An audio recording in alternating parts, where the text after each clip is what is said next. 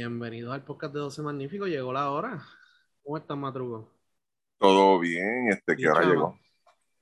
Chaman está por ahí, Chaman está por ahí, está, está Mira. en mute todavía. ¿Qué hora llegó? ¿Quién? Ah, bueno, la hora, la hora de la hora de la oveja llegó. Ah, ok. Ah, Lo más probable, así que eso estaremos hablando durante el podcast. ¿Cómo están, muchachos? ¿Todo bien? Todo, Todo bien. Sí. Oye, no se pudo dar la sí, pues reunión estamos- de- ¿Ah? Quiere decir que entonces estamos cerquita de, de tener dirigente. Estamos cerca de tener dirigentes, sí. Sí, sí, sí, sí, sí, sí. Chévere. Ya, ya han corrido un par de cosas esta semana. O sea, que Y sí, eh, muchas cosas interesantes que han ocurrido en torno a esto después del despido de Eddie. Y yo creo que algo bien importante que Ricky dijo en el podcast anterior es que ya tenían que tener esto hablado, el coach que tuvieran, por la rapidez de la decisión y el timing. Ujú. Eh, y entonces, pues, en el caso de Sergio, que nosotros habíamos dicho, mira, eso es para las gradas, este, eso lo que nos está diciendo es que ellos tenían a Sergio hablado hace meses por el tema del visado de trabajo, eso no se da de una semana para otra, ni de un día para otro. Ujú. Para entrar a Puerto Rico necesita tener un visado de trabajo y el, el patrono, ellos tienen que someter una documentación, pagar miles de dólares para, para, es- para gestionar ese visado de trabajo. Eso yo creo que es una abogada que está en, en Santurce que lo hace. Este, y hay otros más, pero siempre van donde la misma. Cada vez que uno, pues, yo escuchaba eso, ¿no? Estaba en esta abogada en tal lado. O sea, que más o menos casi todo el mundo usa la misma persona. Y Ok. eso tarda entre tres semanas a más de un mes. Así que, que esto de, de, de la oveja, que es ahora mismo, en estos momentos, mientras estamos hablando, no han anunciado nada, no han dicho nada, eh, pero el rumor que está corriendo fuerte y de muy buenas fuentes eh, es que, que Sergio va a ser el dirigente del equipo nacional de Puerto Rico. Eso es lo que se está hablando. Y del lado de, de Nelson, pues no se ha escuchado nada. ¿Sabes? La gente que está alrededor de Nelson no se ha escuchado nada. Eh, Carlos González eh, habló hoy en. ¿Qué programa fue, Chamán? Este. eh, el de Pachi de, de Arecibo. Pachi Rodríguez de Arecibo, sí, que él estaba Lo disponible. dijo como la, sí, lo puso la guirita. Sí, que él estaba disponible como asistente y que endosaba a Nelson como dirigente nacional, que pues él tenía el resumen y la trayectoria para estar ahí. Pero Este, Nelson ya había dado unas declaraciones también. Y Nelson tuvo una... Pero antes de pasar a lo de Nelson, que fue la conferencia de prensa que tuvo con Yadira y con Melvin, yo creo, y con Wilfredo Pagán, no recuerdo bien quiénes estaban en esa conferencia. Carlos González fue contactado para dirigir a Puerto Rico. Fue de las primeras llamadas que hicieron y Carlos González les dio las gracias, pero eh, no aceptó el puesto. Eh, sus razones, pues pregúntenle a Carlos, pero sabemos las razones que él dio y yo creo que fue bastante honesto y con estas declaraciones que dio en el programa de Pachi, pues eh, él, pues, pues mira, yo estoy dispuesto, pero para ser asistente. Así que bajo Nelson Colón. So, que eso fue lo que Cosa rara, ¿verdad? El- Esos espaldarazos entre dirigentes bien pocas veces lo, lo Bien extraño. estos últimos años. Bien Sí, como que- extraño, sí. Aquí pues siempre se han tratado como que medio con puñales los dirigentes y pues quizás me sorprende un poco pues el que lo haga Carlos. No que sea imposible, ¿verdad? Pero y yo creo que está bien, o sea, yo, yo, yo creo que la, la, la declaración que da eh, fue la correcta para, obviamente no va a entrar en, en, en, en decir algo conflictivo, que los ponga, que, o sea, que lo ponga en una mala situación, ¿verdad? Pero, o sea, no, o sea, no, no creo que, o sea, no creo que vaya a generar ningún tipo de problema lo que él dijo y, y- y No. me parece bien. Lo que dijo yo creo que me parece bien. O sea, no entro en discusiones de que si, de que si ah, tenía que ser un puertorriqueño, tenía que ser fulano, ni nada de eso. Lo que fue, mira, yo estoy disponible para ser asistente si es este si es Nelson. Y ya está. Sí. No, y, si ponen a Oveja, no creo que él eh, diga que no, pero su preferencia es esa. Este, y no sé cómo lo ve Ricky, pero basado en la información que ya tú sabes de Carlos González, eh, y lo que vamos a hablar de Nelson ahora, o sea que Nelson tuvo una conferencia de prensa eh, que era pues de las, era de la, sí, de la, de la, de la serie, ¿no? Pero obviamente todo el mundo le empezó a preguntar por el equipo nacional y básicamente dijo, estoy aquí y estoy disponible. Eh, ¿Qué tú crees de esas dos cosas que ocurrieron durante este proceso, Ricky? Mira, este, lo de Nelson, eh, a mí me sorprendió, este, yo creo que, que Chama fue el que rápido este, dijo que se, se dejara ver tan pronto así, de verdad. Este, yo creo que era más fácil tú decir si mi nombre es considerado y eso, pues mira, este es un honor. Ahora mismo mi enfoque está en esto, pero es algo que podemos dialogar, tú sabes. Este, claro que sí, pues, porque hay unas prioridades ahora mismo. Pero él se mandó, se fue de boca. Triste, ¿ok? Triste. Puesto Y- que lo, lo que, yo me imagino de dónde habrá salido los nombres, porque los nombres, cuando tú dices candidato, en este caso, aquí en, en después de lo de Eddie, el nombre de Nelson fue uno de los, te diría yo, de los primeros que salió. El de Carlos González a mí me sorprendió este, que lo hayan considerado, no me molestó para nada, pero sí me sorprendió que lo hayan considerado a estas alturas. Y, y quizás, este, pero nosotros sabemos de dónde salen esos rumores, ¿ok? Eh, yo no sé si Nelson fue mal, alguien le dijo algo que no era, y por eso entonces pues él toma esa, esa actitud. Hay que ver quién lo asesoró, pero eso fue un mensaje Exacto. como que estoy aquí y estoy disponible para ver si había una presión del lado público, para ver si la federación, Ujú. o a lo mejor lo había llamado, y pues, o a lo mejor lo había llamado, o sea, no sabemos. Alguien, la- alguien le dijo, o sea, al- al- o sea, al- alguien de Ah, ahí no, adentro, sí, sí. sea, alguien de ahí adentro le dijo, le dijo, caballo, olvídate que te están considerando. O sea, porque esos rumores salen de ahí adentro. Eso, eso Sí, no, sí, sí, sí, sí, sí. no nos los inventamos nosotros. Eh, Sí. Respecto a la, la posición y a la postura que toma Carlos González, perfecta, de verdad. Este, demuestra este, el- que es una persona bastante con los pies en la tierra. O sea, y, y lo que me gusta de todo esto es que, que es una persona que, que aunque no lo dice así directamente, pero, tú sabes, admite de que a, a mí me falta mucho por recorrer, me falta mucho por aprender. ¿Entiendes? Y si, y si lo que se está hablando ahí, sabemos que Carlos no es una persona de estar envuelta en controversias ni mierdas así. Este, si lo que se rumora por ahí es que van a considerar entonces un staff con asistentes de aquí o, o un dirigente extranjero con asistentes de aquí o un, o un, un staff completamente nuevo, mira, de verdad, de la mano de Nelson yo voy. No hay ningún problema. Sí, sí. Sí, no, y, eso, y eso es raro, y como dice Chaman, yo lo veo bien también, porque Sí. aquí la costumbre es o no hablar, o empezar a tirar mensajes, no, que tiene que ser un boricua y se acabó, que esto, que lo otro, pero de espaldas viene el cuchillo. O sea, y yo sé que Ujú. Carlos no es así, Carlos siempre está en la de él, él está tranquilo, tiene su trabajo, Sí, está en Fajardo, no, no hablo mierda de que, ah, qué cojones, tengo que cruzar todo el pueblo, porque él trabaja en Aguadilla. Tengo que cruzar todo Puerto Rico para ir a trabajar, tú sabes. Este, y entonces, y Nelson también anda en la de él. O sea, Nelson es bien low key, anda en la de él y no está con las Sí. cuchillas. Y todo esto sí tiene un círculo cerrado, sí, pues no confía en las personas, ¿no? Pero es que así es el, el ambiente dentro de los coaches, tú sabes. Todos están. yo, o sea, yo no lo juzgo por eso. un ejemplo, eh, un coach pierde un juego y un coach que no tiene trabajo o un coach de otro equipo llama al apoderado para decirle, mira, si yo estuviese dirigiendo, yo hubiese hecho esto y esto y esto esto.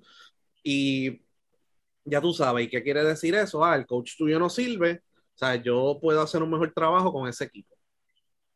So, eso es parte de... eh, así que... Yo lo que creo es que como dice Rick y, y obviamente porque que fue lo que había comentado también, que como que yo pienso que le tiraron la trampa y cayó, ah, yo estoy disponible, o sea, rápido ahí. Yo lo que pienso Sí. es que ahí, en, en ese caso, tú lo primero que tienes que ver es el, el interés.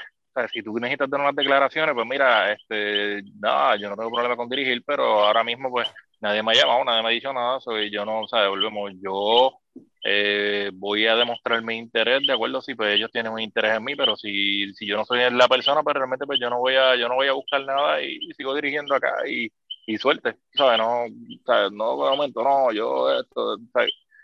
se nota que quiere estar ahí. Y, y en el caso de, y, y en el caso de, de, ese grupo de Jung, o sea, tú no puedes estar nunca en posición de estar pidiendo. O sea, tú no puedes estar en posición de, de, de, querer algo de ellos y necesitar algo de ellos. Es cuestión de que ellos te necesiten a ti. Y, antes, y antes de seguir, este, hoy eh, lo acabo de leer, eh, lo sacaron hace poco en el Nuevo Día. Eh, Nelson dio unas declaraciones que lo entrevistaron hoy miércoles, la federación. So, pues bueno, la conferencia funciona entonces, pero mira el día que lo entrevistan. Sí, pero puede ser entonces lo, lo, lo que, lo que se había hablado aquí, o puede ser para grada, o puede ser lo que habíamos hablado aquí, este, en el pasado podcast, creo que fue cuando lo de Eddie, este, entonces que Sergio ya ha aceptado entonces que se, le, se unan por lo menos dos o tres asistentes puertorriqueños, y entre ellos este Nelson y este, este Carlos. Y entonces tú, este, mira, este, Sergio, este es el proyecto, pero tengo dos candidatos buenos que de verdad que yo sé que si van de la mano tuya, este, pueden ser considerados futuros, porque los dos son jóvenes, Carlos y, Nelson, los dos son dos personas jóvenes. Y si, a Nelson, si a Nelson en la entrevista de él le preguntaron si estaba dispuesto para ser asistente, ya eso te dice todo. Te puede decir todo. Y yo, creo que cuando esto tiene que haber sido, esto no fue de un día para otro, esto tiene que haber sido hace varios meses para atrás que empezó, porque número uno, Eddie empezó a notar que había perdido comunicación con la federación. Tú sabes que hubo ciertos reportajes y ciertas movidas, como lo del cubano, Arroyo, no, que estoy en comunicación con este, este, este y este otro jugador. Yo creo que se mencionó a Harkless. Yo creo que se mencionó a Napier, que no sabía qué carajo lo que iba a hacer, etcétera. Este, y entonces eh, pues entonces ahí, pues, eso pasaron esas cosas, ya estaba notando que estaba pasando algo. Entonces, eventualmente, y dentro de lo que pasó, ¿verdad? A él lo citó el comité ejecutivo, a Eddie, que hasta donde yo pude leer en la constitución no tiene facultad para destituir al dirigente nacional y según el comunicado, ellos son los que destituyeron al, dirigente nacional bajo una votación. Y hubo un voto, no sé si se abstuvo, pero hubo un voto a favor de que Eric se quedara. No fue el de Jun. Así que no sé si Jun se abstuvo, Jun es el presidente del comité ejecutivo. Pero está la Junta de Gobierno, está el comité ejecutivo y está el comité de selecciones nacionales. Entonces, esos dos comités que están debajo se supone que recomienden a la Junta de Gobierno y la Junta de Gobierno es la que decide. Lo que es el Comité de Selecciones Nacionales y lo que es el Comité Ejecutivo están para evaluar y ejecutar las órdenes que le den las personas que están encima de ellos, que pues puede ser Jun o puede ser la Junta de Gobierno. ¿Sabe? Entonces, aquí hay dos teorías que son mías. Aquí eh, a Eddie lo cita el Comité Ejecutivo, el comité ejecutivo le solicita un informe a Carlos Arroyo. Carlos Arroyo, en resumen, básicamente tira el mondongo a Casiano, diciendo que no podía reclutar por culpa de él. En palabras finas, no estoy citando lo que dice el, informe, que lo vamos a recibir pronto. Este, y lo vamos a leer aquí. Este, este, este y entonces el comité ejecutivo usó ese documento para decir, tenemos este problema, ¿sabes? Eh, a Jun, citaron a Eddie, y entonces lo primero que le dijeron fue, este, bueno, tiene, tienen que haber unos cambios, ¿verdad? Y Jun se lo había comentado a Eddie, tiene que haber unos cambios, no puede estar peleando con Carlos, ¿sabes?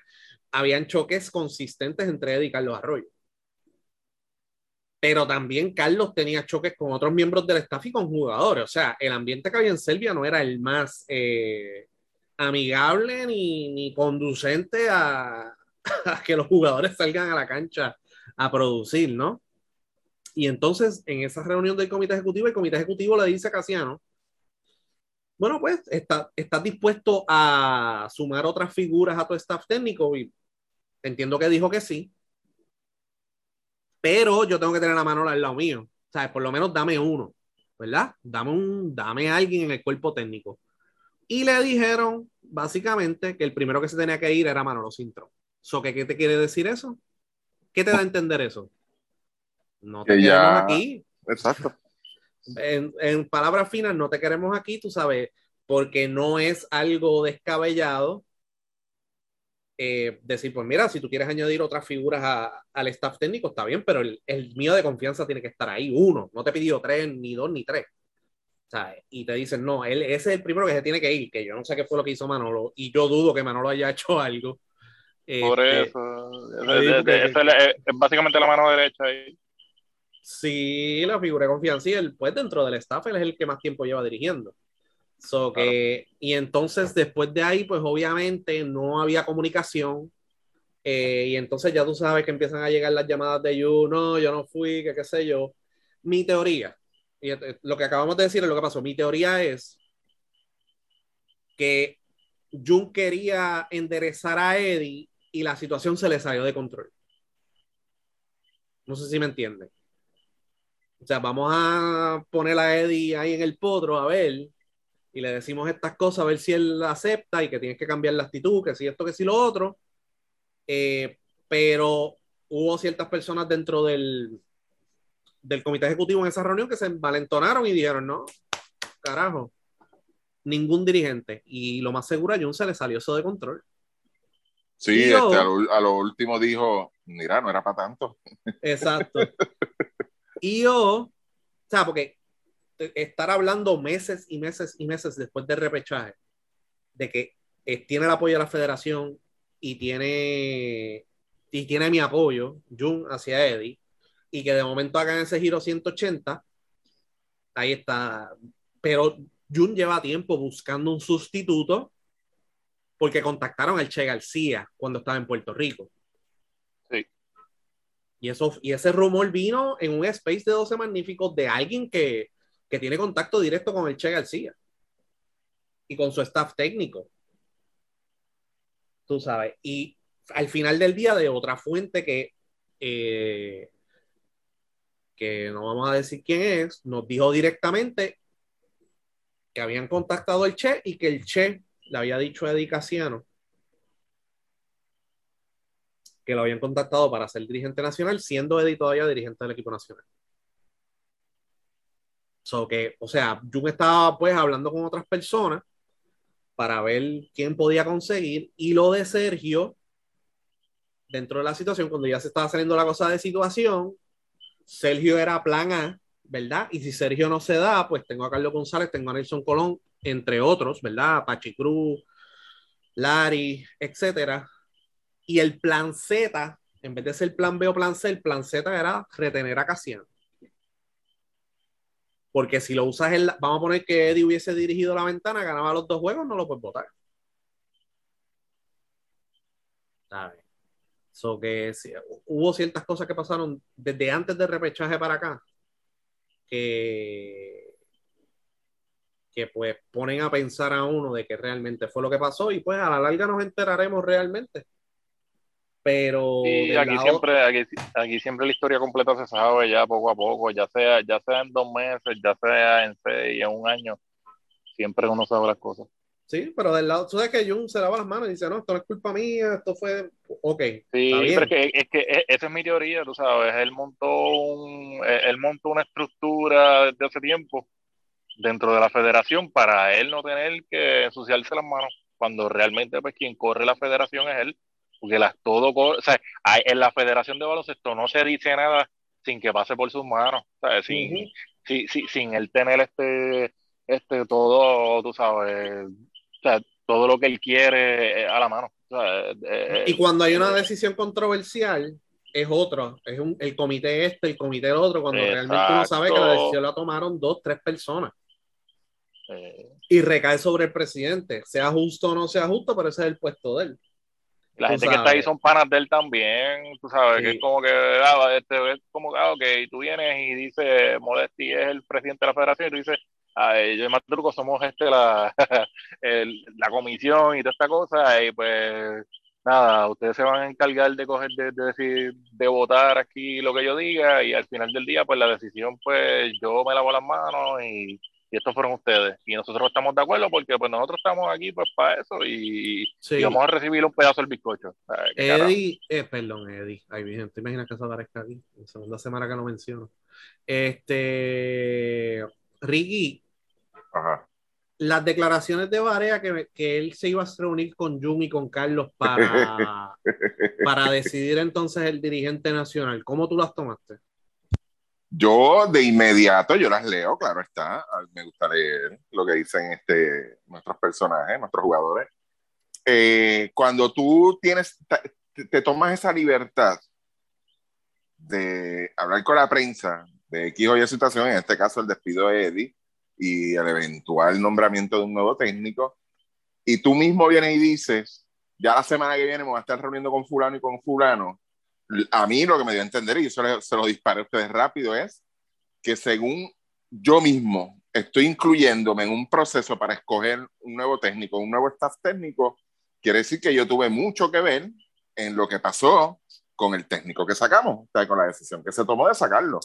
eso es freelance para mí, porque pues si yo tuve que ver con el que sacaron, o mi opinión fue de peso para la decisión que se tomó anteriormente, quiere decir que para la que se va a tomar en el futuro, yo también estoy incluido. O sea, hay que contar conmigo, porque él lo dijo a sí mismo, estaré reuniéndome con fulano y fulano de cara a qué lo vamos a hacer. O sea, recuerden, este, este, este, es el punto que tú tienes que verlo. O sea, Barea lo que le queda es uno o dos torneitos, uno, uno, unas ventanas o dos ventanitas y ya había esperanza, había esperanza de que la ventana fuera aquí para que él se retirara aquí, pero ahora tiene que esperar el 2022, porque la ventana es en México. O sea, que él, no, es, no, no, no, es, no es un jugador que esté en su pick, o sea, que Varea está en el 28, 29 años y, y, y él vaya y dice, mi compromiso es por uno o dos ciclos, como, como hacen aquí usualmente, y pues yo tengo que, que ser partícipe de esas decisiones, sino que ya yo me estoy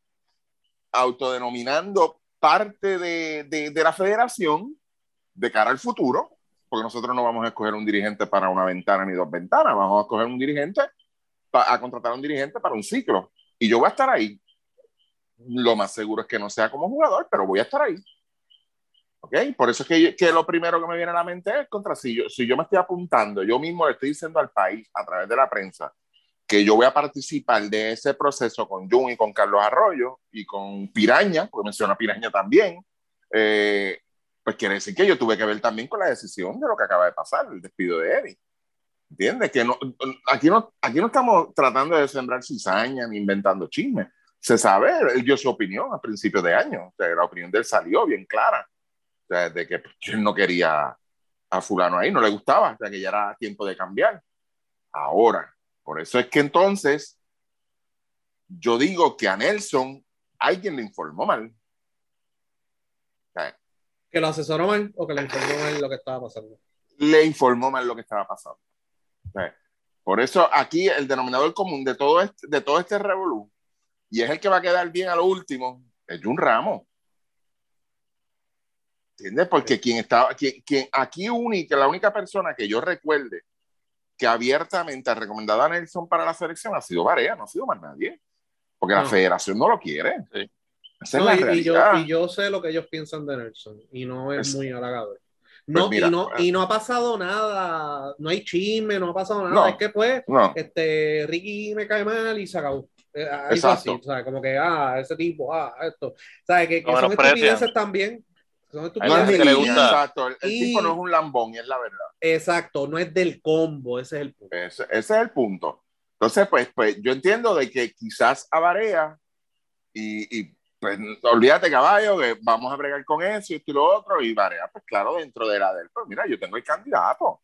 Sí, pero Porque si, si, a Varea le, le, aquí, y no es que Varea esté mal, en el asunto de que él tenga su, su preferido o, o, o Nelson sea de su preferencia no estamos diciendo, ah, diablo, Aria está loco. No, no, no, no, no, no.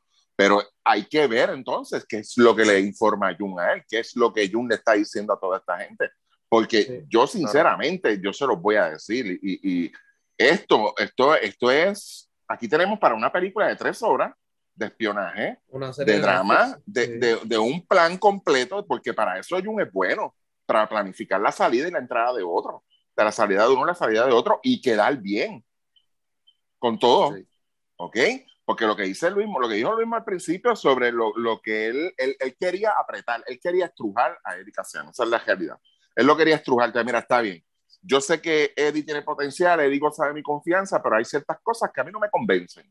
Y ya estoy cansado de que todo el mundo me lo esté diciendo. Mira, ¿qué carajo hacen esos asistentes ahí?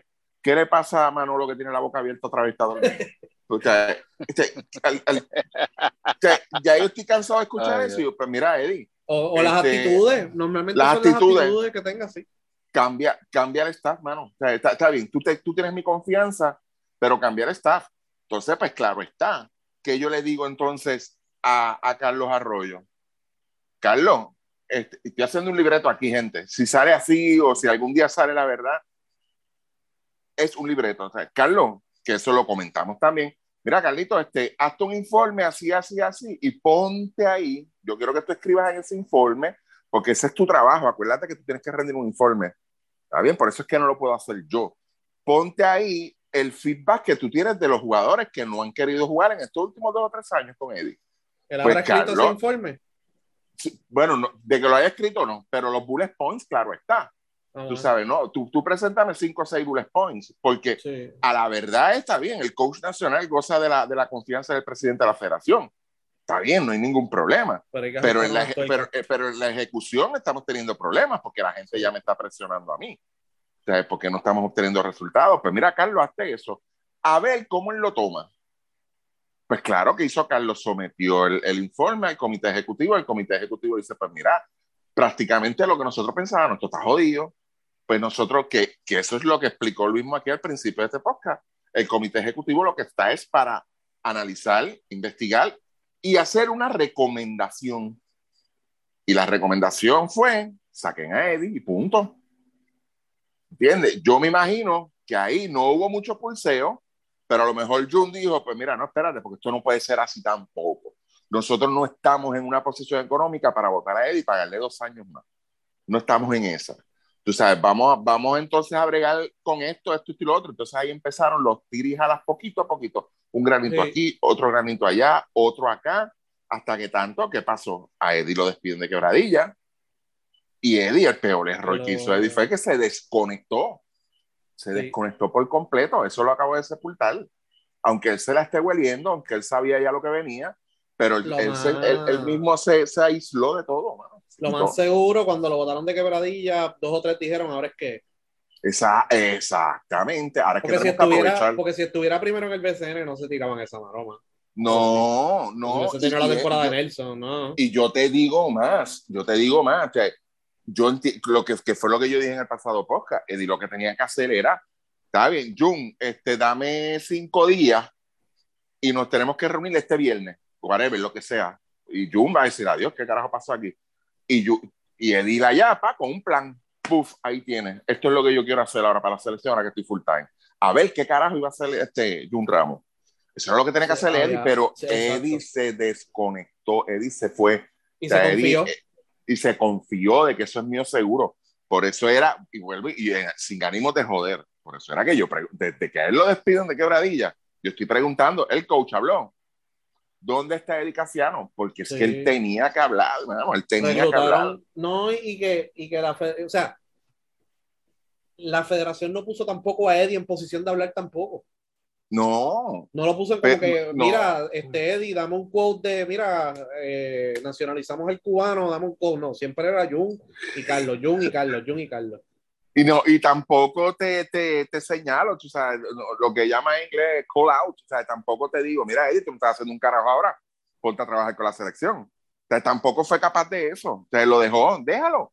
Mira, él, déjalo, déjalo que pase, si, si él se va a joder como quiera. Esa fue la actitud de la federación de un Ramos.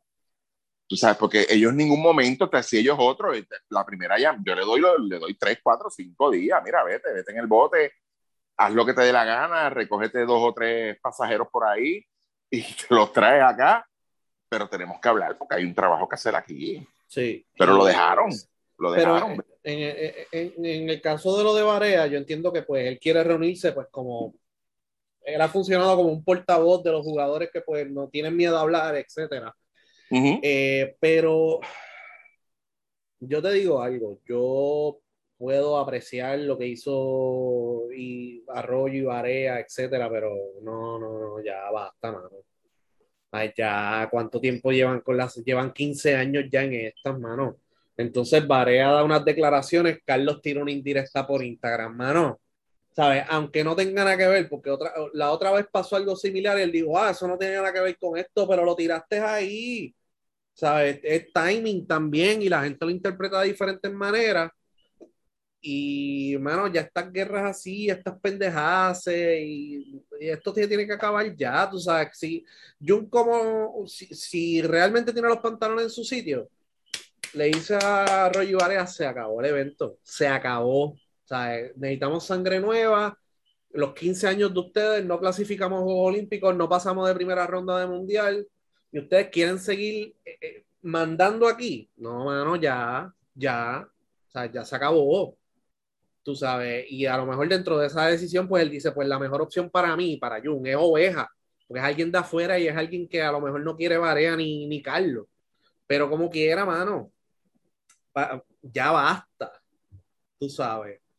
Eh, no sé, no, no, sé si ustedes están de acuerdo con esto, pero ya llega un punto que uno dice como que, mano, esto va, o sea, esto va a seguir así. Que es tenemos que lo, y eh, eh, Carlos.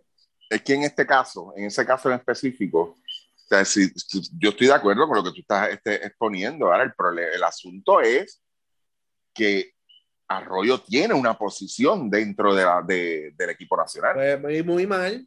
¿Entiende? Él tiene una posición. mierda, o sea, eh, Carlos Arroyo no hizo nada para nacionalizar al cubano y, y le dan el crédito a él por nacionalizarlo cuando eso fue algo que hizo Jung hace tres años. Exacto, ese es el punto. Tú sabes, en esa parte a quien hay que reclamarle entonces Arroyo. ¿Entiendes? En este caso, vamos a ponerlo así, quien está de más, pues lamentablemente hay que decirlo, pues Barea está bien, Barea es, un, es portavoz de los jugadores, quizá lo han escogido como portavoz, tiene peso lo que él diga, pero Barea también debe tener mucho cuidado entonces con estas expresiones, tú sabes, porque está bien, como yo digo, tú sabes, él, lo que está buscando es lo mejor, él está buscando lo, lo, mejor para el equipo nacional, fine, en eso estamos de acuerdo, ¿entiendes? Pero no puedes entrar en una guerra fría con otra persona que sí tiene una posición de que sí decide o no decide trabajar, ¿entiendes? Pero entonces nosotros, nosotros no, ellos allá como institución, ellos fallan en lo básico, Luis. ¿Y qué es lo básico? Decirle a Carlos Arroyo, mira, este es tu job description, esto es lo que yo quiero que tú hagas, en esto es lo que yo quiero que tú te enfoques. tú vas a reclutar jugadores, estos son los jugadores, no, yo no te tengo que dar nombre, yo no te tengo que dar nombre a ti, yo lo que te tengo que decir a ti es, yo, yo necesito reforzar la pintura, yo necesito, si vamos a poner los jugadores por nivel, yo necesito por lo menos de 3 a 4 armadores nivel B para yo evaluar que estén disponibles para las ventanas. O sea, yo no te voy a dar nombres a ti, Carlos, búscalo. yo necesito que tú los consigas, porque los nombres es fácil. Tú haces un sondeo, tú vienes y dices, nombra a 10 jugadores que te gustaría ver en la selección. Pap, 100 personas te van a dar 10, ¿cuántos tenemos ya? ¿No cuántos? Pues, ¿qué tú vas a hacer entonces? Pues evaluar, pues, este nombre no, este es un disparatero, por Dios, mira quién pusieron aquí. ¿Entiendes? Vas a empezar a sacar. Es que tiene que llegar a un punto de, ok, este es el insumo de Carlos, este es el insumo de Varea, de Varea, pues podemos deducir que viene de parte de ciertos jugadores que no quieren expresarse. Arroyo, pues, tiene, un puesto que es gerente. Yo, como presidente de la federación, tengo que decir muchas gracias por su insumo. Ahora yo voy a salir a entrevistar los candidatos que yo entiendo que, que pueden tomar este puesto. Y es bien importante ver el, el compromiso y las responsabilidades que le van a dar a ese coach nacional, porque si tenemos un recurso como oveja, pues entonces eh, cuánto provecho le vamos a sacar a ese recurso, porque a los dirigentes anteriores no se les sacó ningún tipo de provecho, porque era, ok, dirígete el equipo nacional y no metan las manos más nada. Exacto. Y entonces sentarte con Nelson, con Carlos González, con los coaches que están aquí en Puerto Rico y decirle, ok, eh, tenemos esta posición, tenemos esto, y lo mismo le tiene que decir a todo el mundo, como dijimos la semana pasada, no tenemos un carajo ¿Cómo podemos mejorar? Y ver quién es el que tiene los pantalones de hacer los cambios necesarios, de establecer las estructuras, de traer un buen equipo de trabajo y eventualmente decirle a estos dos tipos, mira, arranquen los dos ya para el carajo, porque es que ya no... no es, que, es que, ok, y, yo, yo en, en, esa parte de lo de Barea, desde lo de la parte de Barea, yo entiendo y comprendo tu punto de vista desde que desde de lo que es que pues mira que quizás ya Barea como jugador es lo que quiera aportar entiendo pero yo también comprendo que Barea ya viene desde hace tiempo que quiere ver cosas en el equipo nacional, que el equipo mejore, que lo demuestra desde, desde, un, desde un punto de vista de opiniones que hacen sentido, que lo dijo aquí eh, cuando grabó la entrevista con nosotros, mira, esto es lo que yo quiero, me gustaría este eh, un lugar donde se pueda entrenar. Me pero tú sabes cuál es el problema, chaval. Que yo sí, pero, pero, pero, sí, pero espérate, espérate, espérate, sí, pero espérate, o sea, una cosa es que tú pongas a Carlos Arroyo en un punto donde nombraron a Carlos Arroyo, donde nunca Carlos Arroyo había dado una idea, donde Carlos Arroyo ni vivía en Puerto Rico, y pues de momento de la noche a la mañana, pues entonces se lo, empujaron a él. Y yo sé que Varea está en medio del problema, pero entonces Varea por lo menos viene dando tiempo y dando soluciones. ¿Qué me da a entender a mí estas expresiones? Que yo nunca se sentó con Varea a buscar qué carajo es lo que está pasando en el equipo nacional. Porque yo estoy seguro que si Jun hubiese ido donde Varea y se sentaba con Varea, o que mira, qué es lo que vamos a hacer aquí, qué es lo que tú entiendes que pues a lo mejor falta por mejorar, porque cuando tú estás, cuando Varea todavía está en el equipo, sigue siendo parte del equipo, tienes que escuchar a tus jugadores, que él sea vocal, pues sabemos que es vocal porque los otros jugadores no se atrevían a ser vocal con Eddie Casiano. Entonces tú tienes el jugador que está tratando de ser vocal, que entonces da unas expresiones de que quiere estar ahí, que volvemos.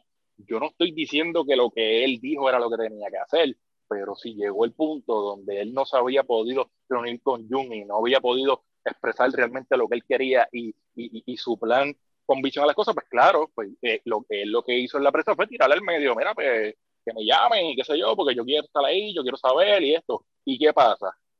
Si Jung no le incluye, ¿qué va a pasar? Varea va a montar a buscar su gente ahora y, y, lo di, y no lo dije en el podcast anterior, pero aquí lo que están dando a entender es que hay dinero también ahora en la selección y van a retar a Jun. Y yo no, yo no sé, yo no puedo decir, mira, es Barea el que lo va a retar, pero de seguro van a conseguir a alguien que esté alineado con Barea. ¿Y qué va a decir Barea? Yo quería ayudar a la selección, vengo diciendo eso desde hace tres años y no me dieron el espacio. Yo pedí estar ahí, yo pedí ser parte de ese grupo, yo yo pedí estar en las reuniones no me quisieron incluir, pues mira, para el carajo. Pues eso es lo que estoy viendo ahora. Pero, eh, o sea, eh, pero, eh, y, estamos de acuerdo, y estamos de acuerdo. Pero Jun escogió a Carlos Arroyo. Ese es el punto. Ese, escogió a, Barea dijo que habíamos un sitio de entrenamiento. Ellos se sentaron, ellos se sentaron en Dallas y ellos se sentaron, no sé si en Miami o en Puerto Rico, pero ellos se sentaron, yo creo que antes de que Barea se lesionara, que él tuvo una reunión con Jun o sea, se han sentado un par de veces y Varea lo más seguro le dijo lo mismo que en el podcast. Pero Jun escogió a Carlos. ¿Y qué pasa? Que los dos no pueden coexistir. Entonces, ya tú escogiste a Carlos, o te quedas con Carlos full y vas por la montaña rusa por ahí y que Carlos trate de buscar todo lo que dijo Varea, o te vas con Varea, que ya no es así, ya él se fue con Carlos, o lo saca a los dos para el carajo y toma las ideas de Varea y lo hace, porque esto es para el beneficio del baloncesto. Lo, lo que para el beneficio del baloncesto. Lo que pasa es que si pones a uno, si pones al otro, es a mi manera o para la calle. Pues tampoco puede ser así. Eh, la cosa, ese es el punto. y, y, y, cuando tú dices, se escogió a Arroyo, por eso yo te estoy diciendo, Varea todavía es jugador. Sí, yo, yo, no estoy diciendo que hay en la boca Varea, jamás en la vida yo voy a decir eso, a él ni a ningún jugador. el punto mío es que si ya tú tienes un GM, lo tienes ahí, el problema, tampoco vamos a decir, el tipo eh, no sirve. Si no sirve, pues es la opinión de, de, de la mayoría, porque no, no, está obteniendo resultados tampoco. él es parte. A mí, a mí, yo donde me enfoco es que a lo mejor se está fallando en lo básico, en, pedirle entonces a, a, Arroyo, esto es donde quiero que tú te enfoques. Esa es la parte de Arroyo. Si a él le están dando las instrucciones, esto es lo que quiero que tú te enfoques y él no lo está haciendo, el problema es él. La parte de Barea, Barea tiene muchas ideas buenas. Barea está en el mejor positivismo de como jugador y en sus compañeros y como equipo. Él está pensando en esa parte actualmente porque eso es lo que él ha expresado. Eso no es ningún secreto. Pero Varea también tiene que entender que él todavía es jugador y que él no va a cambiar todo de la noche a la mañana. Ya logró algo. Y no estoy diciendo que haya sido él. Yo lo que sí estoy entendiendo de que él sí fue parte del proceso, pero ya logró algo. Ok, vamos al paso número dos, mejores condiciones para los muchachos. Ok, pues vamos a dialogar eso ahora.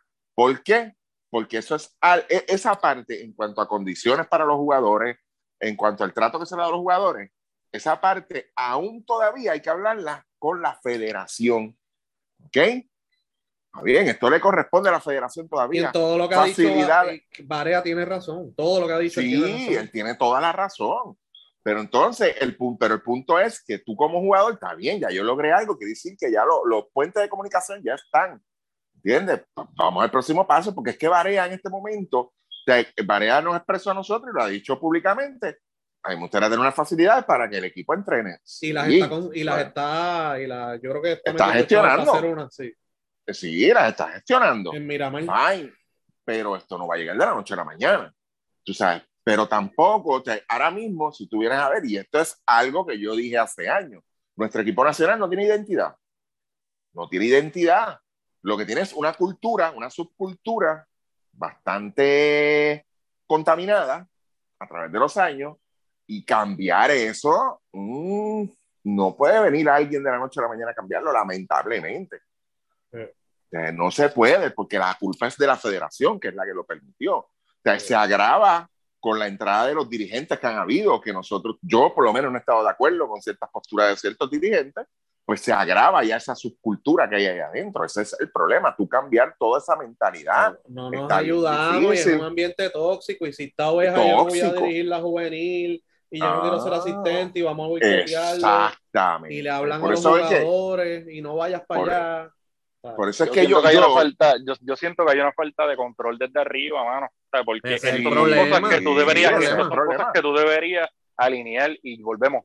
Yo no tengo problema con que pues un jugador quiera ser el portavoz del resto de los jugadores, porque estamos hablando de Varea, pues volvemos, sabemos todo el historial que hay llega a ser otro jugador el que dice eso, pues lo más seguro, para pues, lo mejor nadie le escuchaba, nadie decía nada. No, no, este, el único que puede hablar es él. El, el problema mío no es el hable. Es, es, el choque que se está creando. Exacto, y, lo que, y, que lo estás haciendo público. Ahí es donde yo tengo el problema también, porque si a lo mejor tú dices, pues mira, digo, no, ¿cómo me explico? O sea, lo que me, después de... lo que me da curiosidad a mí en este asunto es que lo haga público, porque cuando tú tratas de manejar esto, tú lo manejas este, adentro tú dices, pues mira, fulano, ok, ya pasó esto, ya no está dedicación, el Jun lo llama y le dice, mira, este, tenemos que reunirnos todos, no demos declaraciones en la prensa, vamos a evitar las novelas ahora, vamos a empezar desde cero, vamos a hablar, todos vamos a tener la oportunidad de, de poner las cosas en la mesa y ver hacia dónde nos dirigimos. Pero entonces, lo que me da a entender Barea es que eso no se dio tampoco. O sea, entonces, eh, eh, viene entonces desde arriba el problema donde Jun no delega, que siento que tiene en una posición ahí a Arroyo en el que tú lo comentaste ahorita y lo comentamos cuando, cuando, cuando recibimos la información. Yo estoy seguro que Arroyo no escribió un carajo de ese informe, ese informe, él lo dijo a boca y alguien lo cogió y se lo escribió y, y lo mandaron porque estoy seguro que él no se va a sentar a hacer eso. Él no se va a hacer, Carlos Arroyo no se va a sentar a hacer un informe. Entonces, tú estás poniéndolo ahí como la cara. Como dije ahorita, todo en la federación corre, alrededor, de Jun, la información corre, entra y sale de Jun Ramos. O sea, él es el que tiene que tomar el toro por los cuernos y decirle aquí, pues mira, Arroyo, tú vas a ser el gerente aquí, Varea, que tú decidete, o tú quieres estar como jugador, o tú quieres estar en una posición aquí, parecido a lo que está haciendo Piraña, que Piraña es más o menos lo simbólico a un Director of Players Operations, qué sé yo, como le llaman a Estados Unidos. Exacto. Y, y, volvemos, y lo dije también entre nosotros acá, que me estuvo curioso que él mencionó a Piraña también, que obviamente está, está aspirando, más que lo que él esté aspirando a lo que a lo de, a lo de Carlos Arroyo, yo pienso que le está aspirando a lo que está haciendo Piraña. Ay, pero es, la, yo no tengo, yo por lo menos, yo entiendo y, y, estoy de acuerdo con lo que se está exponiendo aquí. El, el, asunto mío es que en la forma en que reacciona Varea con todo esto es como si, si la selección nacional tenía un solo problema y ya lo solucionamos votando a Eddie. Ya. Exacto. Mira, las flores empezaron a salir otra vez, ya salió el COVID y ahora es un día soleado, qué lindo. No, ese es el problema. Porque al Barea tomar esta, esta, esta, postura de que ahora nos vamos a reunir para la decisión de quién va a ser el próximo dirigente, es como que el problema era Eddie y ya, ese no era el problema. Era parte del problema, sí, pero no era el problema en 100%. Hay un problema estructural desde hace años. Vuelvo y digo, hay un problema de cultura en el equipo desde hace años. Te está fallando todo el mundo. O sea, si tú no vuelves a lo básico, te estás jodido. Entonces, tú tienes que empezar desde lo básico, tú tienes que empezar a examinar. Por eso es que yo entiendo de que Varea puede ser que no logre mucho, él tiene las mejores ideas del mundo. Él es jugador, él sabe cómo son estos tiempos, ¿ok?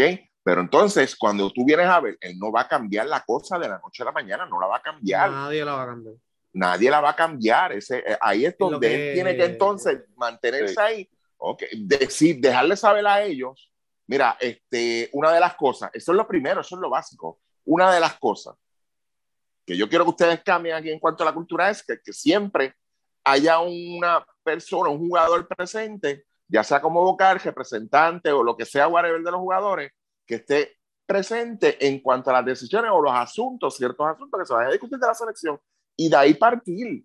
Vuelvo y digo, a Varea lo que le queda es una ventana o dos ventanas y ya. Sí. Tú sabes, esa transición de jugador a estar entonces fuera de las líneas es poco. O sea, él tiene que saber cómo se va a mover, porque entonces, si tú, si tú vas embocado desde ahora, que todavía te quedan, vuelvo y te digo, una o dos ventanas, te, puedes revertir, te puede, te, te puede, te, puede crear una situación donde te saquen definitivo y tú no quieras volver, ¿entiendes? Donde tú, mira, yo para allá no voy a mirar, tú sabes, ve poco a poco, ¿entiendes? Y que, ninguno de los dos va a estar aquí tampoco, porque Varea se va a ir pues, exacto, el, el, eh, problema ahora mismo, o sea, yo, si, si, por eso te digo, no se resolvió, sí se resolvió parte del problema, se resolvió parte del problema sacando entonces a Eric, fine, pero hay más problemas. Pero en este momento, tú sabes, tú la federación lo que tiene que hacer entonces es ver qué demonios es lo que quiere hacer. Una de las cosas que yo me imagino, si Sergio es, finalmente el escogido, Sergio lo que quiere es jugadores con, con IQ. ¿Ok? Y, eso no, no, si, cuando estaba Paco casi no habían, imagínate ahora. Exacto, ese es el problema. ¿Entiendes? Ahí es que está el problema. pues está bien, pues mira, Sergio es un profesional de primera. yo sé cómo él va a manejar la situación. Todos sabemos que él va a manejar la situación porque él no va a venir aquí a, a, venir con conformismo, esto es lo que hay ya para el carajo. No, él no va a venir en esa actitud. él va a trabajar. ¿Entiendes? El tipo conoce lo que va a hacer. Pero entonces tú tienes que tener mucho cuidado, mucho cuidado. Tú, como vuelvo y digo, tú como jugador todavía activo, tú tienes que tener mucho cuidado de dónde tú te metes. ¿Entiendes? Porque aquí ahora mismo salió Eddie.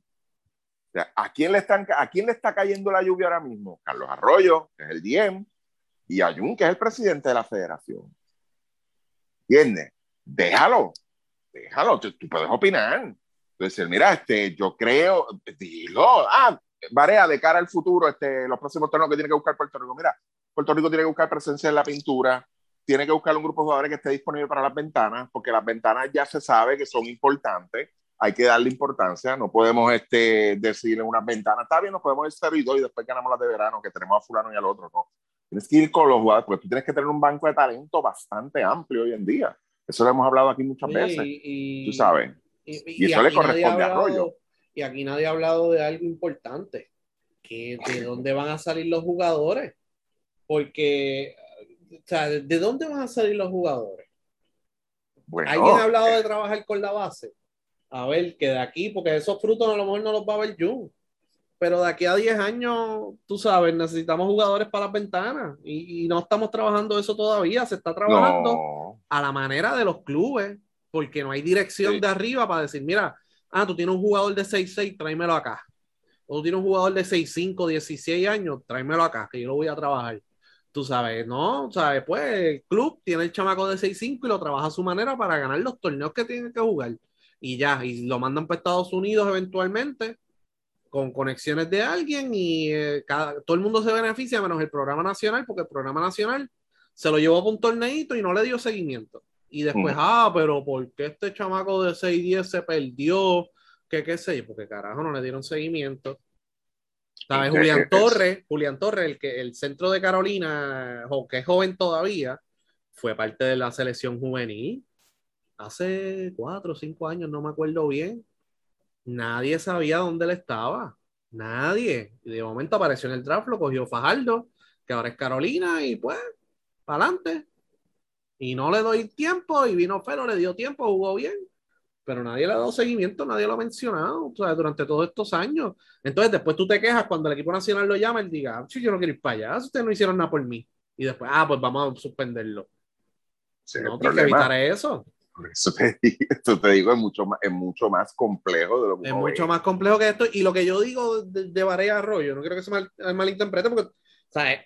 Yo soy fanático de los dos cuando eran jugadores, Barea ahora, Arroyo, o sea, yo, yo he seguido sus carreras y todo eso, pero yo he estado allí, yo ahora estoy mirando de afuera y he estado años mirando de afuera también cuando, eh, antes de regresar al BCN, y cuando te sientas a hacer un análisis eh, sobrio, sea, porque aquí todo el mundo, ah, joyo, ah, joyo, Atenas, la, la, camisa, Barea, chacho, esto, Dallas, campeonato, ajá, no, no, no, no, es que el tema no es NBA, el tema no es Atenas, el tema es el Programa Nacional de Baloncesto de Puerto Rico, ¿qué han logrado?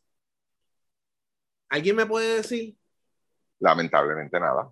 Ah, ok, pues ya. Entonces, requiere que esos jugadores tengan ese poder, eh, tú sabes, de, de hasta que le tienen miedo. No. No. El que puede hacer eso es Piculín y está tranquilito en Laja. So, you know, eh, Piculín, este, Buchli, eh, tú sabes, jugadores que sí tuvieron una trayectoria de triunfo y de situaciones difíciles que pudieron resolver, etcétera. Tú sabes, y pues lamentablemente, mira, sí, Varea, tu idea, estás haciendo un centro de formación en Miramar, déjame ayudarte, etcétera. Pero de ahí a que él y Ajoyo decidan el dirigente, no, no, no, no, no, no, no. ¿Sabes? Tienes que, obviamente, contactar, es tu labor, contactar directamente a los jugadores y decirle qué tú crees de Nelson, qué tú crees de Sergio, qué tú crees de Carlos, qué tú crees de Larry, qué tú crees de este otro. Tú coges ese insumo y tú vas a darle el trabajo al dirigente que tenga el mejor plan de trabajo, el que tenga las metas mediano, corto y largo plazo. Olvídate el precio, porque yo sé que ellos están buscando inversionistas en Arecibo y en Bayamón. Sabemos que los están buscando. Y que ellos van a poner sus condiciones también para estar ahí. Ellos van a poner sus condiciones también, porque yo estoy poniendo chavo aquí. Tú sabes que hay que tener cuidado con eso, pero ustedes se pusieron en posición de estar pidiendo chavo. Teniendo el producto más el producto más atractivo y mercadeable de todas las selecciones. Porque ni Rubio genera tanto. O sea, Puerto Rico con una ventana con Cuba se llena el Clemente. Y Tim Rubio tiene los grandes ligas, pero Tim Rubio es una vez cada cuatro años. Cinco, porque yo creo que el clásico lo atrasaron un par de años más. O seis. Este, yo creo que el clásico es el 23, ¿verdad? ¿2023 o 2022? 23, yo creo. Porque iba a ser ahora, ¿verdad? Iba a ser ahora o en el 20. Sí, creo que para el 23, yo creo que. 23, ¿verdad? Sí. No, y se va a dar porque Estados Unidos es el campeón defensor, si no ya hubiesen tumbado eso. Puede ser el rumor antes del último clásico pero no has podido levantar chavo teniendo tú eso. Eventualmente lo vas a vender y va a ser como Salvi, que Salvi te daba unos chavos y él hacía lo que le daba la gana. Pues eso tiene sus problemas. Pues entonces, antes de que haya esa transición, este es el coach, este es el plan de trabajo, esto es lo que él va a hacer. Estas son las condiciones. Que, que venga a poner chavo, que ponga chavo y que, lo, y que lo haga en coordinación con el dirigente como ellos entiendan. Pero estás ahora mismo en posición, económicamente no es la mejor, tiene que pedirle chavo a otra gente para cumplir con los compromisos. Y entonces, pues, es lamentable en donde estamos. Y para realmente arreglar esto, no es en uno, en dos, en tres, en cuatro, en cinco años, no es votando el gerente, no es votando el dirigente, es haciendo, es, trabajando. es trabajando en diferentes frentes a la vez en armonía. Pero aquí lamentablemente los coaches siempre están con el puñal, hablando mierda de otros, etcétera, etcétera. Por eso es que hablamos de lo de Carlos González, que es algo bien raro porque el modus operandi es otro de la mayoría de los coaches aquí. So que realmente vamos a ver qué es lo que ocurre. Y, yo creo que en eso estamos de acuerdo. O sea, yo no tendría, este, yo no tendría problema en que ellos entren como asistentes, tanto Nelson como Carlos, de verdad. yo no sé, Chaman, tú estás de acuerdo, ¿no?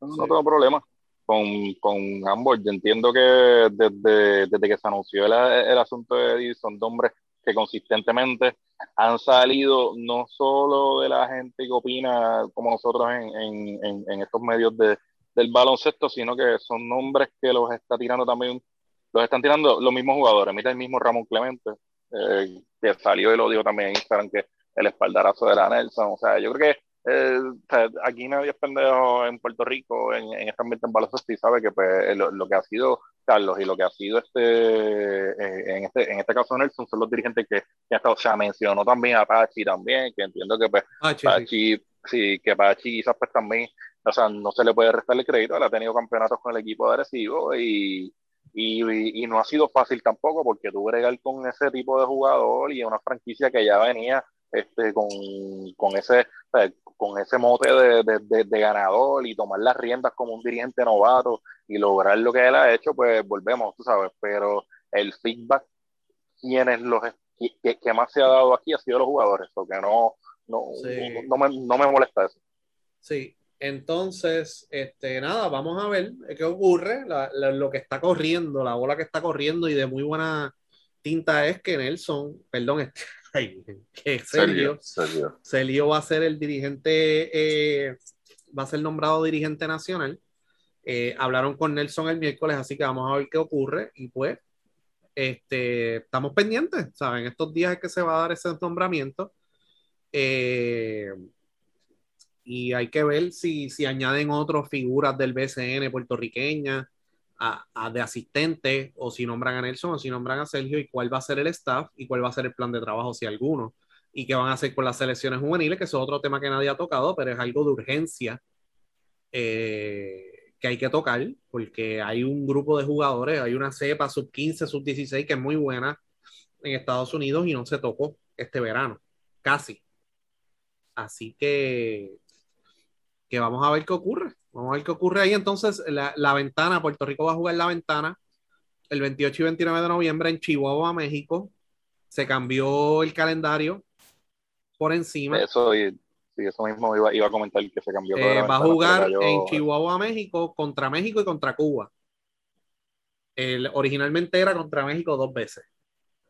Entonces, eh, en febrero de 2022 juega en Estados Unidos y juega en Cuba. Si no, si eliminan las burbujas, ¿verdad? Y terminan en casa. Oye, qué cosa, ¿verdad? Puerto Rico siempre termina en casa los dos juegos. Este, en las ventanas, en las ventanas que ha habido. Contra Estados Unidos, el 1 de julio y el 4 de julio contra México. Así que eso es lo que hay con lo de las ventanas. Entonces, eh, para, así que repitiendo, México el 28 de noviembre, Cuba el 21 de noviembre en el 2022, Estados Unidos el 24 de febrero en Estados Unidos, en Cuba el 27 de febrero y en julio, el 1 de julio contra Estados Unidos y el 4 de julio contra México en Puerto Rico. Lo más probable en el Roberto Clemente. Ah. Este, vamos a hablar de la serie. Se acabó el cangrejito. Sí. Walter Hodge, Walter Hodge le encajó de Javel. 23 puntos en el primer quarter, 30 puntos en la primera mitad. Este, y sacó a Santurce de la cancha. Eh, ahora mismo, al momento, Santurce está ganando 9-5-6-8. Tienen cinco anotadores en doble figura del cuadro y eh, Víctor Liz 13 viniendo del banco. Eh, y entonces, pues, Arecibo vimos el juego en Arecibo, no pudieron cerrar la serie en su cancha, deja mucho que decir de ellos también y lo que habíamos hablado en la previa de que cerrando juegos no han tomado las mejores decisiones y se vio en su máximo esplendor con Walter Hodge y Víctor Lee y pues de tener un mal juego Hodge en Arecibo, hoy posiblemente tuvo su mejor juego de la serie. eh, y se va a enfrentar a Fajardo en la semifinal, que no, todavía no hay fecha de inicio, pero nos imaginamos que empezará el viernes o sábado. Eh, y entonces, en la otra serie que está corriendo, que se juega el jueves en Guaynabo, Ponce dominó Guaynabo 105-6-7 eh, en Ponce. Amidabrima no jugó, Tayloson no jugó, no tenía carta de transferencia. Este, y entonces en ese juego, Yomal Cruz, que no jugó en el juego anterior, en el cuarto juego, 21 puntos. Eh, Jordan Murphy 15. Yesrel de Jesús que venía a anotar 44, ¿verdad? 44, anotó 9. Pero eh, básicamente el, juego colectivo de Ponce desde el principio pues fue excepcional, que estaban jugando más eh, de la manera como cerraron la temporada, moviendo el balón, juego alegre, defendiendo muy bien, comunicándose bien en ambos lados de la cancha. Y pues la gente, ah, pero es que jugaron sin dos refuerzos, sí, pero si Ponce hubiese ganado por tres puntos, sin dos refuerzos, la historia sería otra. Ah, Ponce ganó, pero Guainabo le va a dar una pela ya, porque Guainabo estuvo ahí al tute, ahí pegadito, sin dos refuerzos, ¿me entiendes? Eso que ese era el trabajo que tenía que hacer Ponce, sacarlos de la cancha, ponerlos a dudar, y aunque van a tener los, posiblemente, ¿verdad? Los tres refuerzos, pero saben que Ponce tiene un equipo con profundidad y capaz, ¿verdad? De, de, ganarle allá. Así que vamos a ver qué ocurre. No sé si ustedes tienen algo, no sé si vieron los dos juegos de Guaynabo o lo que fuera. Este, pero ese juego es el jueves, es el juego que queda por jugarse de la primera ronda. Mira, yo, yo, yo lo de Ponce, yo tenía mis dudas, de verdad. Yo, yo tenía mis dudas y yo creo que fue la única serie que dije que ganaba el que ganara el primer juego porque de verdad yo entiendo que Guaynabo con los refuerzos, aparte de que le habían ganado dos juegos la temporada regular, yo sé que los playoffs son otra cosa, pero con los refuerzos, o sea, Guaynabo era otro equipo, o sea, era otro equipo y, y, y, lamentablemente lo vimos hasta el, día del cabezazo, este, que ahí eso, esa, ese tipo de, de, dinámica cambia, te cambia el curso de una serie. Lo vimos anteriormente con Arecibo, en, con contra Carolina, ¿verdad? Fue hace años en una final este, la pelea aquella que hubo. Este, sí, pero, Arecibo terminó ganando porque ese fue el sexto juego y el séptimo juego, pues Arecibo jugó sin refuerzos, pero ganó. Exacto, sí. Pero que, que, este tipo de cosas así, pues, hay que tener mucho cuidado que te cambia, pero este, no, no, no sé, de verdad, la serie todavía, esa serie está 3 a 2 todavía, ¿no? Sí. 3 a 2. Ponce no la tiene fácil tampoco. Yo entiendo que el asunto de la profundidad y todo, Ponce tiene que sacar ese juego mañana yo entiendo que si saca ese juego mañana, pues ok, ya, ya, ya cumplió en el sentido de que un séptimo juego acá en Ponce, pues es otra historia. Tiene que ser otro desenlace definitivo. ¿Entiendes? Este, en respecto a lo de Arecibo y Santurce, mucho duró la serie, de verdad, demasiado, entiendo yo. Eh, la otra serie de Bayamón, prácticamente lo que se había hablado aquí, o que ahora ya no tenía oportunidad y, pues yo entiendo que la sorpresa, la, la, que supuestamente iba a ser la serie más cerrada, fue la única barrida que hubo, que fue la de Fajardo a Guayama.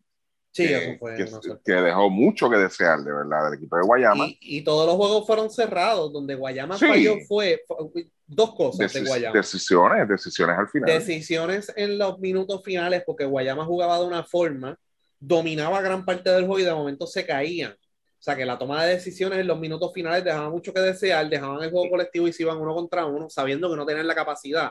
Otra cosa que yo noté es que Jonathan García era tu sexto hombre, te trae, o sea, es, la figura que toma las decisiones al final, etcétera, o te trae a juego o te despega cuando estás arriba y de momento dejó de jugar y no estaba lesionado. Entonces traes a Jordan Howard, que habíamos hablado que era bueno que él y Juan Pablo Piñeiro estuvieran, y Jordan Howard, que lleva un año sin jugar baloncesto, de momento es tu figura principal manejando el balón, estando un año afuera. No lo llevaron poco a poco. Exacto, había que llevarlo poco a poco y utilizarlo. O sea, eh, Fajardo sabe que él es un buen tirador. Vamos a quitarle el balón de las manos, movemos el balón, creamos situaciones y le damos el balón solito en cachanchuta a ver qué pasa. Porque el tiro de 14-2 de 3, pero la mayoría de las veces él estaba manejando el balón, o sea, que tenía esa doble responsabilidad. Y mira, mano, vamos a ponerlo en posición de traerlo poco a poco y cuando él explote, si explota en la serie, pues vamos a darle un poquito más de tiempo de juego. Pero de momento, Jonathan era tu, tu, tu, hombre que venía del banco para llevar la, la ofensiva y de momento, ok, quédate ahí sentado porque ya tengo Jordan Howard que lleva un año sin jugar, hermano. sí. Bueno, vamos a. Eso, eso, eso me sorprendió, que, que se haya ido en barrida y yo creo que todos nosotros cogimos que ganaba Guayama. No sé si tú cogiste que ganara Fajardo, Ricky. No, no me acuerdo. Guayama, Guayama, Guayama. En Guayama todos, escogimos, todos escogimos Guayama. Y, eso, y se dijo aquí porque cuando, cuando tú anunciaste que, que, que, venía Jordan Howard, lo primero que comentamos fue, mira, eh, hubiese sido bueno que lo integraran dos o tres jueguitos antes de que termine la temporada regular. Eh, y no integrarlo a que practique, sino a, a, ponerlo en cancha, a, a correr con los demás jugadores en, una, en, situaciones de juego. Y nada, pues, eh, ahí tienen una barrida. Eh, lamentable para el equipo de Guayabo, que de verdad, pues yo creo que había sido una de sus mejores temporadas, yo creo que fácilmente en, casi 15 años. Y bueno, eh, ahí, tienen. El caso de Santurce, como ustedes dicen, no hay que abundar mucho, mucho duraron, realmente no.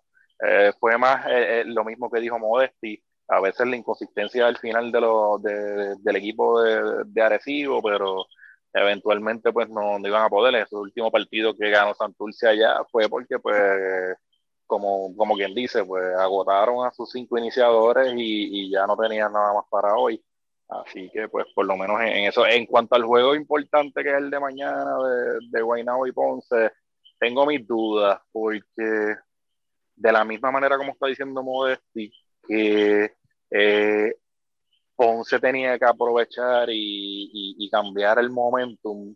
Entiendo que sí lo hicieron, pero entiendo también que, a veces eso, eso, esos partidos cuando tú los ganas de manera tan holgada se prestan a que termines el partido como que, tú sabes, en la cómoda, en coger, en, coger sobreconfianza, tú sabes, y, y ahí es donde yo tengo el problema porque pues Guainabo pudo haber dicho, pues mira, fíjate eso, tiramos el juego aquí, que se jodan, sabemos que estamos sin un refuerzo y nada, yo voy para mi cancha y yo voy a llenar mi cancha.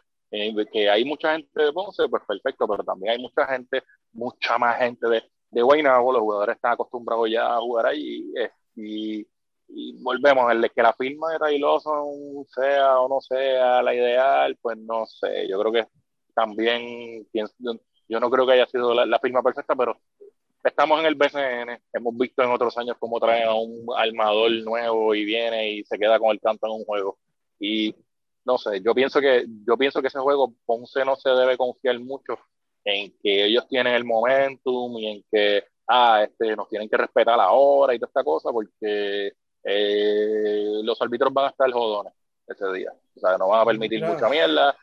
Y, y, yo creo que Guaynabo podría llevarse ese juego mañana. No, y sí. es muy buen armador, así que, y tiene el físico más o menos como Dwight Bikes, o sea, es fuerte, no es un armador bajito, así que vamos a ver cómo, cómo funciona y a Midabrima pues es la diferencia en la pintura, ¿no? En ocasiones, y Ponce pues le tiene un poquito más de respeto y por eso fue un juego, eh, tiraron hasta 37 veces de tres, porque estaba Brima, estaba este, con Bishop y con Buckman, no es fácil, este penetrar cuando esos tipos colapsan. Así que vamos a ver qué sucede en Guaynabo.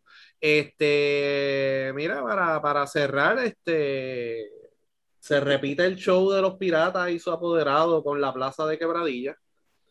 Este, amenaza con mudarse nuevamente. Este, así que no, no sé qué ustedes opinan de, Vuelve el perro, vuelve el perro arrepentido, O sea, vamos a echarle la culpa a la fanaticada que no quiere ir vamos a, joder con el aire, que fue lo que hizo a, mitad de temporada, ¿no? Que el alcalde y que toda esta cosa. Bueno, desde lejos se ve ya que la intención es ver si aparece otro municipio que de Machado, a ponerle presión al municipio de Quebradilla, a joder con los fanáticos, para que los fanáticos, para, ver si los fanáticos reaccionan y entonces en lugar de, de tú sabes, de, de, joder contigo, pues van y joden al alcalde. Ah, que, este juego ya lo hemos visto tantas y tantas y tantas veces, tú sabes, que, que, que ya la gente no es pendeja. Sí, siempre va a aparecer uno o tres pendejos en Twitter que no, que, que, ah, que la fanaticada aquí, que esto, que, que si Roca está haciendo lo que él puede, bendito, ay, no, que no, mano, tú sabes. Yo te pregunto, Ricky, este, este, asunto de que la fanaticada de quebradilla es difícil, ¿esto es nuevo? No, entonces, ¿por qué carajo entonces apelar a eso? ¿Por qué entonces tú ponerte a defender al, al, en, redes ahí públicamente a joder de que, ah, pero es que allí la fanaticada, que cosa. Mira, mano, pero es que lamentablemente es que Roca se metió allí y todo el mundo en Puerto Rico, todos los que siguen el BCN saben que es difícil bregar allí y tú tienes que buscar la manera de, de tú sabes, de, de, tratar la fanaticada y, y, ponerlo en una buena posición y allí lo que quieren es ganar y claro, y si pierden y, y como mencionó Modesti también, o sea, el asunto es que si ellos hubiesen ganado, hubiesen tenido un equipo competitivo ahí, pues lo más seguro, pues nadie jodía, nadie le hacía boicot. En Quebradillas hacen boicot, en Ponce hacen boicot, en San Germán hacen boicot. Eh, Bayamón, no recuerdo, pero lo más seguro tiene que haber un punto en donde los fanáticos estaban encojonados. Son las franquicias históricas. Entonces, tú vas a venir con el cuento también de venir a joder y decir, no, este, este yo tengo los votos aprobados para esto y qué sé yo. Eso es embuste también para joder, para ponerle presión a quién al alcalde. Vuelvo y digo, el mismo cuento del perro arrepentido, joder. Era, eh, eh, el, el, la fanática de Cabrera es exigente, pero ellos, ellos no piden nada, ellos lo que quieren es ganar y punto. Entonces tú, a nivel competitivo, tú no tienes ningún improvement, tú no tienes ningún upgrade en tu equipo, pues ¿qué tú esperas? O eh, el mismo equipo de Santurce que tenía los recursos económicos, entonces se movió y se movió y se movió y se movió y siguió moviendo y moviendo hasta, mira, encontraron lo que ellos creían que no iba a funcionar. El mismo equipo agresivo que todo el mundo en un principio decía, mira, estos son los refuerzos, olvídate, Arecibo no tiene que hacer nada, trae a John. Eh, el mismo equipo de Ponce se movió. Eh, ¿Quién más? Este Guainabo se estuvo moviendo prácticamente todo el año. Eh, todo el mundo estaba en esa. ¿Qué tú hiciste? ¿Qué hizo él? Nada. Él no hizo nada, ahí no, ahí no hay un upgrade que tú digas, pues mira, esta es la mentalidad. No, la, la mentalidad de él fue, estos son los dos míos y con estos muero. Te, te pasaron por la piedra, tienes que admitirlo, es lo primero y eso es lo que no le gusta a la fanaticada. ¿Entiendes? Entonces, aquí no hay que hacer este, un estudio científico para ver si Quebradilla le podía ganar a Bayamón. No, es más, al único equipo de los ocho equipos que estaban metidos en los playoffs, que tú quizás le podías sacar una serie, quizás, y con todo y eso una serie larga está bien difícil. Eh, la forma que jugó Guayama, a lo mejor podías, pero con los otros equipos yo entiendo que Quebradilla no tenía nada que buscar y punto. Es la realidad. Tú tienes que aceptar la realidad. Y si tú aceptas esa realidad, mira, calladito la boca, pero tú empiezas con esa mierda a meter presión, a tratar de manipular la información. Por lo menos él mejoró el plantel comparado con el año pasado, en que trajo a Moni Rodríguez y May Rosario. Dicho eso, ¿verdad? Porque May Rosario no jugó en la burbuja. Bueno, él no, jugó, bueno, se lesionó, ¿verdad? se, lesionó, pero... Ajá, dime, ajá. Pero tú no le puedes echar la culpa a la fanaticada porque eso, porque la razón por la cual tú quedaste en la posición que quedaste, tú estabas segundo en la división, la razón por la cual quedaste en la posición que quedaste y la razón por la cual Bayamón te llevó en cinco juegos a pesar de que no tienen a Ángel, es que esos jugadores nunca aparecieron. Esos jugadores que tú traíste, que ahora no, ahora yo tengo tiradores, no metían la bola. May Rosario apareció en un juego y ya. Pero es que, es que, sí, un, un juego nada más estuvo bueno, pero es que el punto mío es, este, si, si nosotros aquí, aquí, estaba segundo, como tú bien dices, aquí nosotros nos atrevimos a decir, ese equipo va a terminar el cuarto. Viendo lo que quedaba sobre el papel, ese equipo va a terminar el cuarto y va a es que, es que en el último mes, es que en el último mes ellos tuvieron dos victorias con equipos buenos, con Arecibo y con Bayamón. Miren el, miren el schedule, ellos le ganaron a Carolina, a San Germán, a Macao, a estos equipos tú sabes, y eventualmente terminaron cuarto. A eso que ellos no le, o sea, ¿cómo tú pretendes un equipo que terminó con 6 y 8 el último, la última parte, no, ellos terminaron en 500 y ya llevaban 6 y 8 antes de perder el último juego. ¿Cómo tú pretendes que la cancha se llene si tú no las ganaba nadie? Ganaste el juego de Arecibo y ganaste el, el, juego que metió Bimbo contra Bayamón. El jueguito que ya tú estabas abajo 3 a 0. Son los dos juegos que tú ganaste con equipos buenos la gente sabe que hay un problema y la gente sabe que ese equipo no está al nivel, pues la gente no va a ir. en, el, juego, en el quinto juego en Ponce, ¿cuánta gente fue el Pachín? ¿Dos mil? ¿Tres mil? No se llenó la cancha. Tú sabes, eso no funciona aquí así, así. Aquí por los siglos de los siglos, si estaba bajo 3-0, si estaba bajo 3-1, si estaba bajo 3-2 y juegas en tu casa, vas a tener menos fanáticos de los que tú tenías antes. Tú sabes, Ponce en el 2013 llenó toda la fecha. Y estando abajo en la final, la cancha no se llenó. Estando abajo en la final. ¿Y qué pasó? Romel Beck metió el triple. Jugaron en quebradilla y quebradilla ganó en quebradilla. Pero en ese último juego, fueron 4.000, 5.000 de, 8, de, 6, de 7.000 que estaban promediando. O sea, Pero tú entiendes, tú, tú entiendes, que, tú entiendes que, que, para competir en esta liga, como, iba, como corrió este torneo, como corrió este torneo, eso era lo que tenía que hacer Quebradilla entonces, traer tiradores.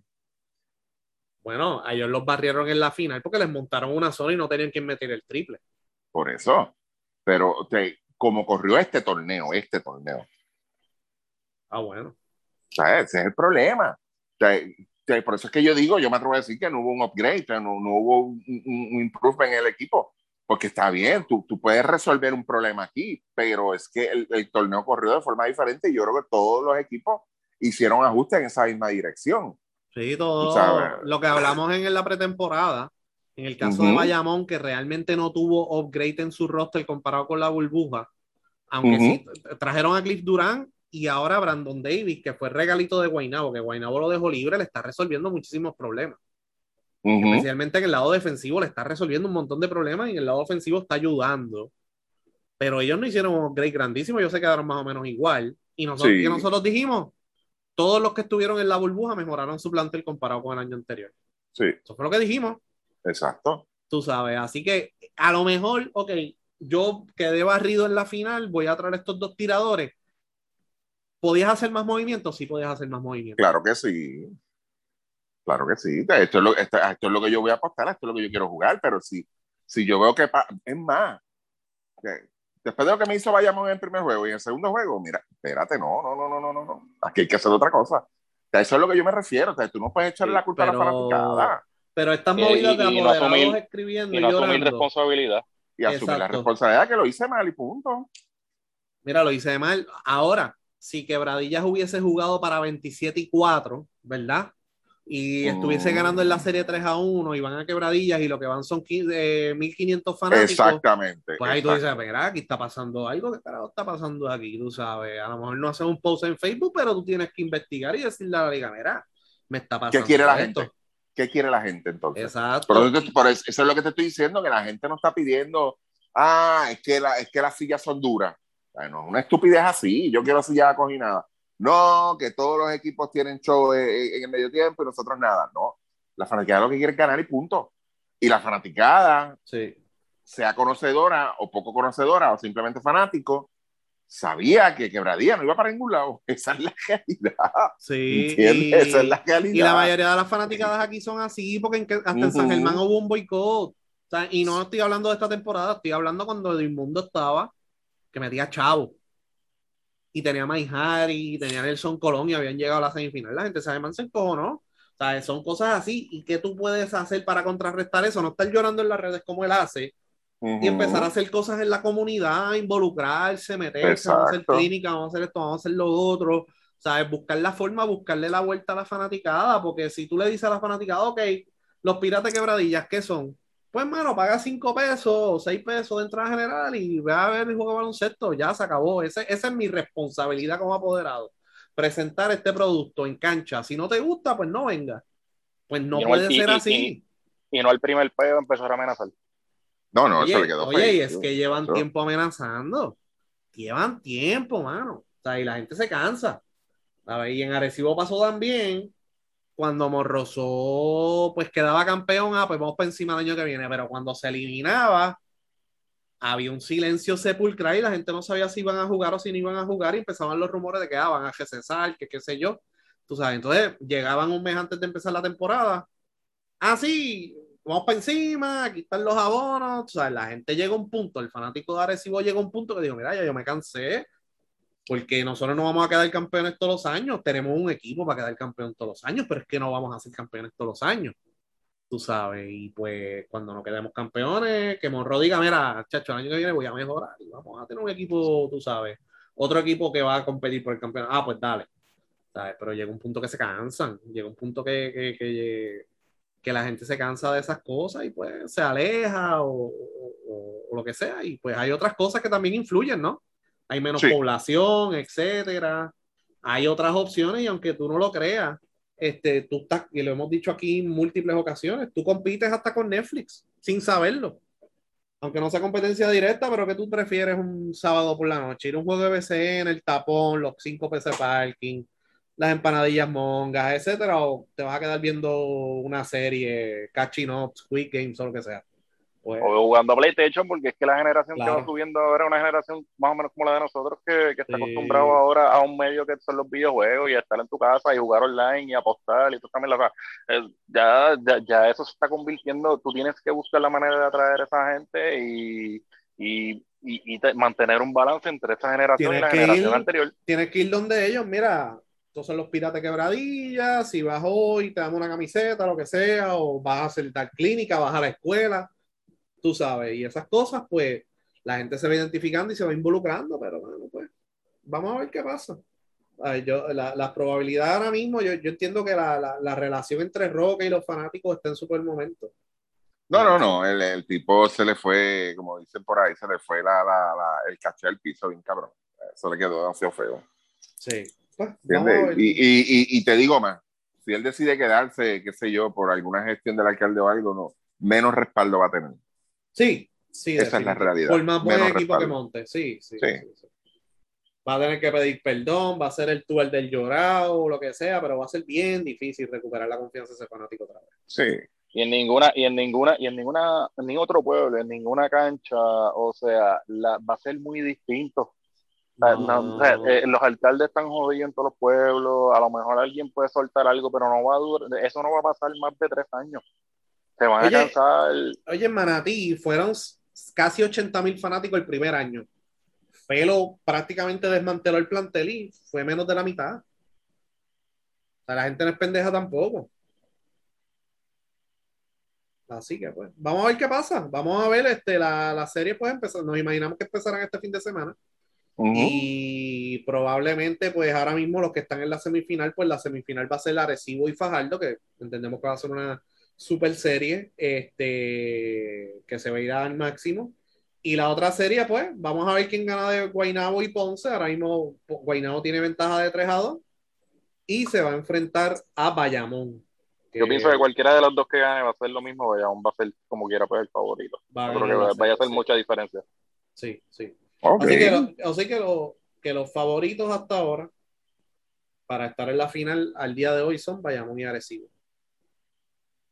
Entiendo que son Bayamón y Bayamón es el favorito para llevarse cualquiera de estos dos, de Guaynabo o Ponce. Pero en la otra serie yo entiendo que es más, me voy más lejos.